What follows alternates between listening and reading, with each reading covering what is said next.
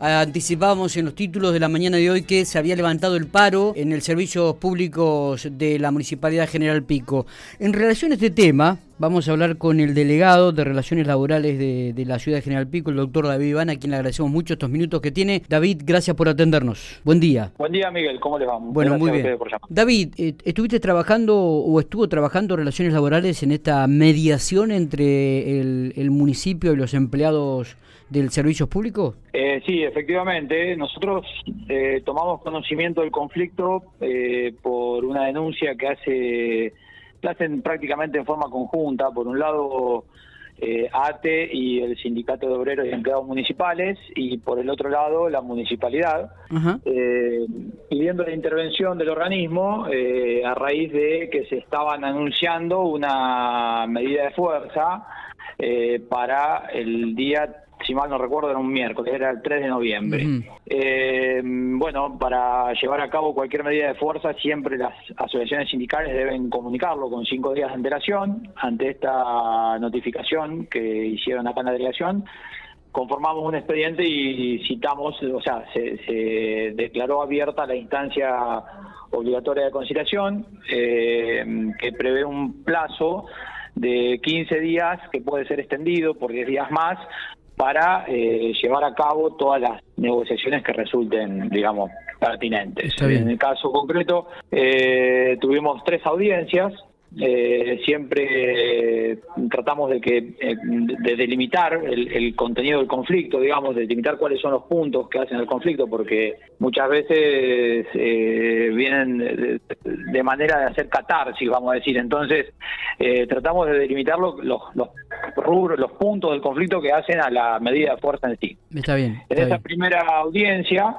se determinó, había dos puntos principales del conflicto. Por un lado, eh, había un, grupo de trabajadores, eh, aproximadamente 10 personas, que estaban realizando tareas en el corralón municipal bajo la figura de monotributo. Sí. O sea, sin ser empleados ni estar contratados, sino como eh, una, modalidad de contratación de servicios civil, no laboral, en la cual se les exige la emisión de facturas como monotributistas para justificar el pago.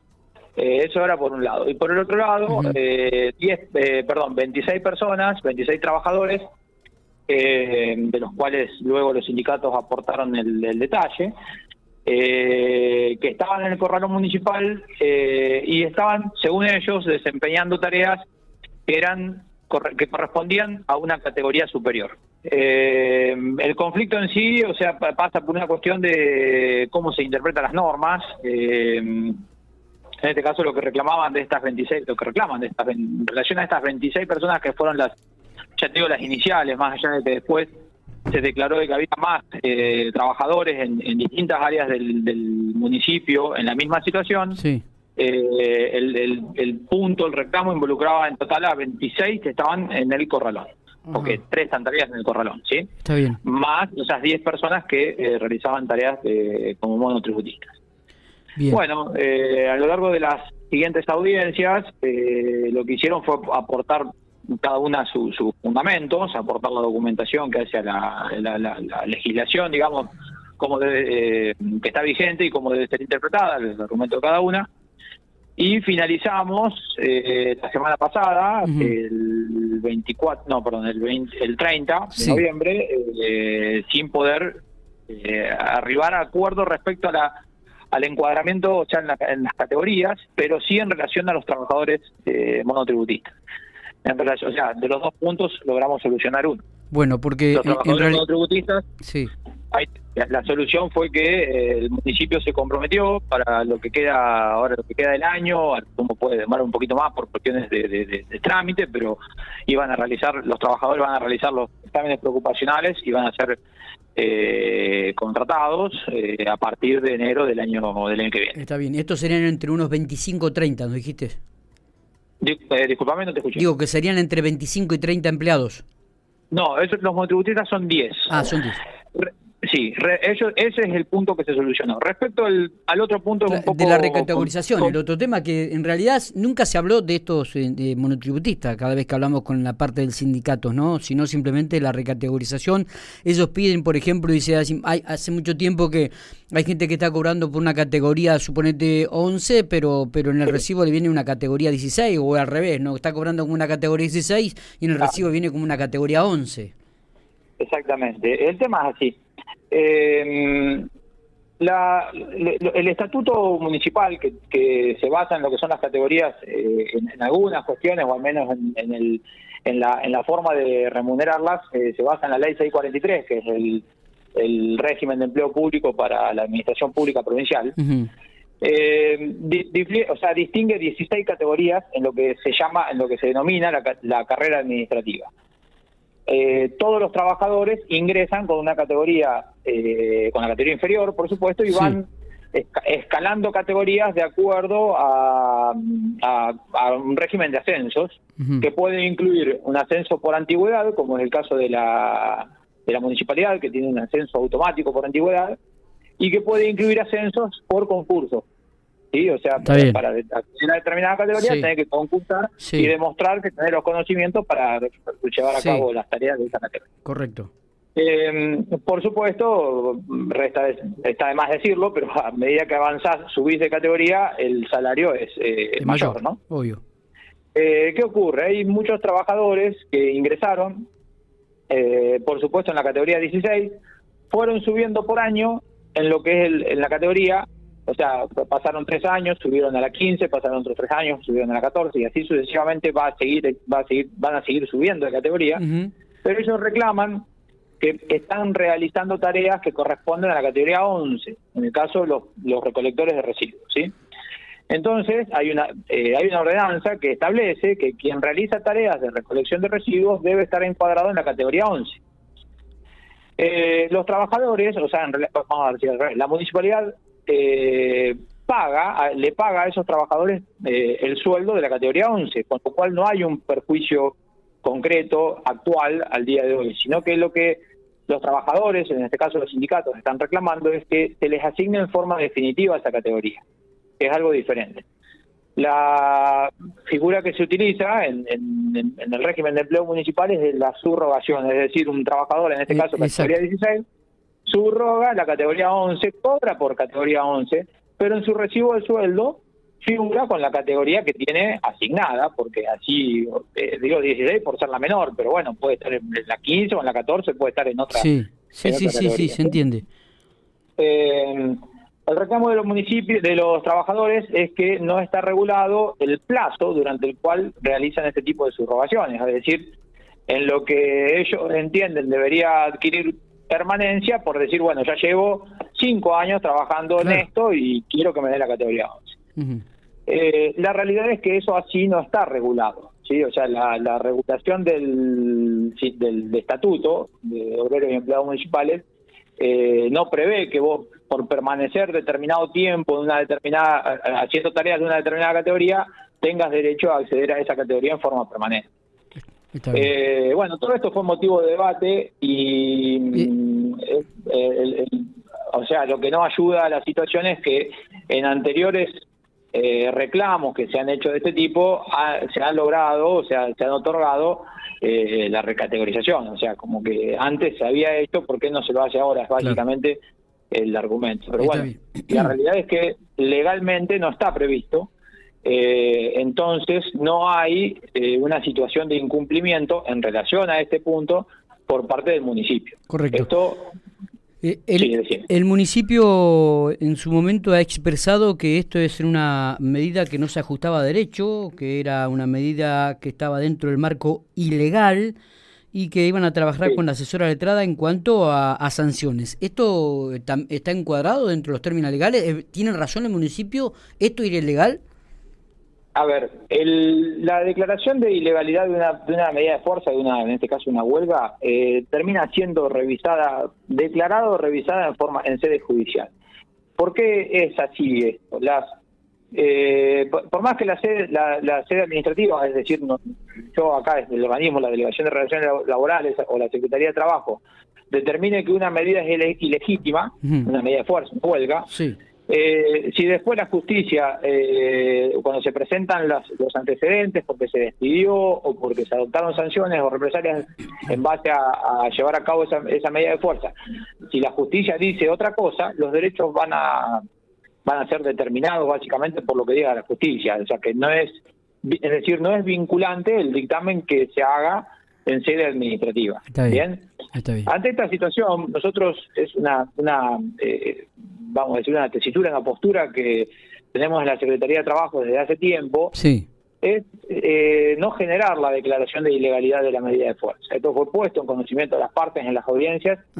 ¿Por qué motivo? Porque en la medida en que pueda yo decidir si la medida de fuerza es ilegal, eh, posiblemente arengue, vamos a decir entre comillas, a la parte empleadora a tomar ciertas medidas sancionatorias y que después van a ser revisadas judicialmente y puede que la justicia no me dé la razón, que la justicia pueda eh, eh, interpretarlo de otra forma y que termine generándose un conflicto eh, que se trata de evitar. ¿Y, se llega a esta instancia judicial, David?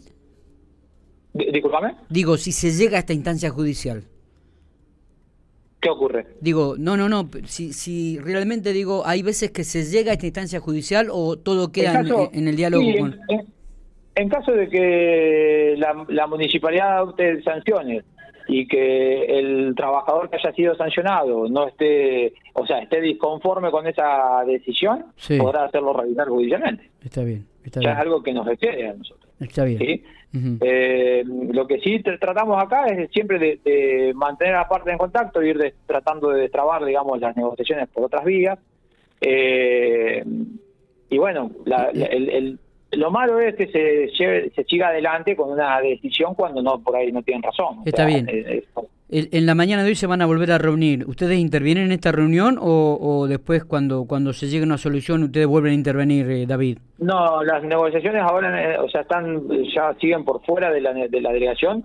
Cuando, en caso de que haya un acuerdo, eh, sí será presentado ante el organismo para su homologación, para su tratamiento. Está bien. Eh, pero en principio no, no, no corresponde que intervengamos porque la conciliación, el procedimiento de conciliación eh, culminó eh, con la última audiencia en la cual se dejó a las partes en libertad de acción para llevar a cabo las medidas de fuerza. Lo que esto, por ahí te hago una aclaración aparte de lo que te venía diciendo o veníamos hablando respecto de las sanciones. A ver. Una cuestión son es la sanción que puede adoptar el municipio y otra muy distinta eh, es la remuneración en los días de huelga.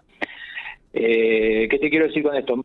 Aún en caso de que la medida sea declarada legítima, eh, la municipalidad está en su derecho de practicar todos los descuentos que correspondan por los días no trabajados. Ah, perfecto. esto está así decidido por la Corte Suprema de Justicia de la Nación, que básicamente lo que dice es que a día no trabajado, día no cobrado. Perfecto. Eh, por resumirlo de alguna forma. O sea, va por dos carriles distintos, lo que serían sanciones de lo que sería eh, remuneración por los días de huelga. O sea que el municipio no puede aplicar sanciones hasta que no haya, hasta que la ley o, la justicia determine si está bien o está mal, si es ilegal o ilegal. Sí, puede aplicarlas. Ah, puede aplicarlas igual. sí, sí, sí, puede aplicarlas, puede llevar a cabo todo el procedimiento sancionatorio, que en el caso del, empleo público requiere un sumario administrativo previo eh, pues, y hasta incluso se santear a los empleados que no respeten la, la instrucción básicamente de trabajar. Eh, por supuesto, esto puede ser de, luego ser revisado judicialmente y será la justicia la que determine si actuó bien la municipalidad o si actuó mal al, al sancionar y al despedir. Correcto. Correcto. Eh, David, teniendo en cuenta, te saco del tema un poco del conflicto, creo que ha sido muy claro en los conceptos y ha sacado algunas dudas. Eh, ¿Cómo está el trabajo de la delegación de las relaciones laborales aquí en General Pico? ¿Cómo, está ¿Cómo han trabajado en pandemia? ¿Cómo han trabajado en el 2021? Sabemos que hubo muchos despidos, sabemos que hubo mucha gente que se quedó sin trabajo. Hay, eh, hay mucho trabajo que tienen en, este aspecto, muchos juicios en, camino. Contanos un poco, ¿cómo es el tema? Bien. Eh, a ver, el trabajo en la pandemia fue, por supuesto, diferente a lo que se venía realizando. Claro. Nosotros eh, acá en la delegación funcionamos siempre, salvo los primeros 10, 15 días de fase 1, de fase 1 estricta, eh, declarada por allá en marzo del 2020. Eh, ahí al poquito tiempo empezamos a trabajar en, por ahí en aspectos diferentes, eran en su momento en dar permisos de trabajo al, a, los, a los empleados y a los obreros de la construcción, eh, para que pudieran circular, bueno, cosas que fueron quedando ya, por suerte, lejanos en el tiempo. Eh, también nos tocó intervenir mucho en lo que en la verificación, en la inspección y control de los protocolos, del cumplimiento de los protocolos, en, la medida en que se fueron estableciendo protocolos de funcionamiento, protocolos de apertura de las distintas actividades. Eh, durante todo ese tiempo tratamos de, de aplicar, de facilitar la atención de los de los empleados que venían con sus consultas o con o bueno los trabajadores cuando vienen con algún requerimiento. Sí. Eh, y, y, bueno y fuimos mezclando las modalidades virtuales eh, con las modalidades presenciales aún sin tener ni siquiera un reglamento de procedimiento en ese sentido porque fue todo muy sobre la marcha. Eh, con lo cual lo adecuamos de la mejor manera posible y, y canalizamos muchas consultas y muchas audiencias eh, por vías no presenciales, es decir, por, por eh, videollamadas y, todas las plataformas eh, disponibles. Eh, este año ya volvimos bastante, volvimos a la normalidad en, en, cantidad de consultas, sobre todo en, cantidad, en cantidad de conflictos. Tuvimos muchos conflictos, te diría, en el primer semestre, vamos a dividirlo en dos semestres, al año 2021. En el primer semestre, bueno, tuvimos, eh, la verdad que era era normal tener, tener gente esperando, eh, era normal eh, que los abogados estemos todos ocupados atendiendo diversas consultas y generando reclamos. Y por suerte, ahora en esta segunda etapa, en este segundo semestre, declinó bastante. Hubo sí conflictos colectivos, tuve eh, que intervenir en, varios conflictos colectivos, eh, varios de ellos en, distintas municipalidades, una de ellas en Ciudad de Pico, eh, bueno, algunos con la cooperativa y, bueno, cuestiones de ese tipo, pero más que nada por siempre son conflictos que se derivan de la pérdida de poder adquisitivo de los salarios.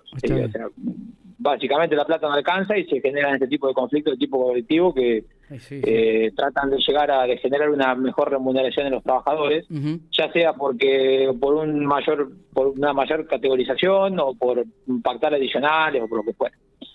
Pero eh, afortunadamente decayó el trabajo a nivel individual, es decir, vienen menos trabajadores a realizar eh, consultas a nivel diario, a nivel cotidiano. Sí, sí, sí, sí. Y esto, bueno, lo que se nota, entiendo yo, que hay una menor conflictividad. Eh, es la única forma que tenemos de medirlo, básicamente, porque es en el día a día, en, ver la cantidad de gente que entra, en la cantidad de reclamos que vamos eh, atendiendo semanalmente. ¿Y, ¿Y, los reclamos, cuál es el denominador común? Este, ¿El tema salarial o...?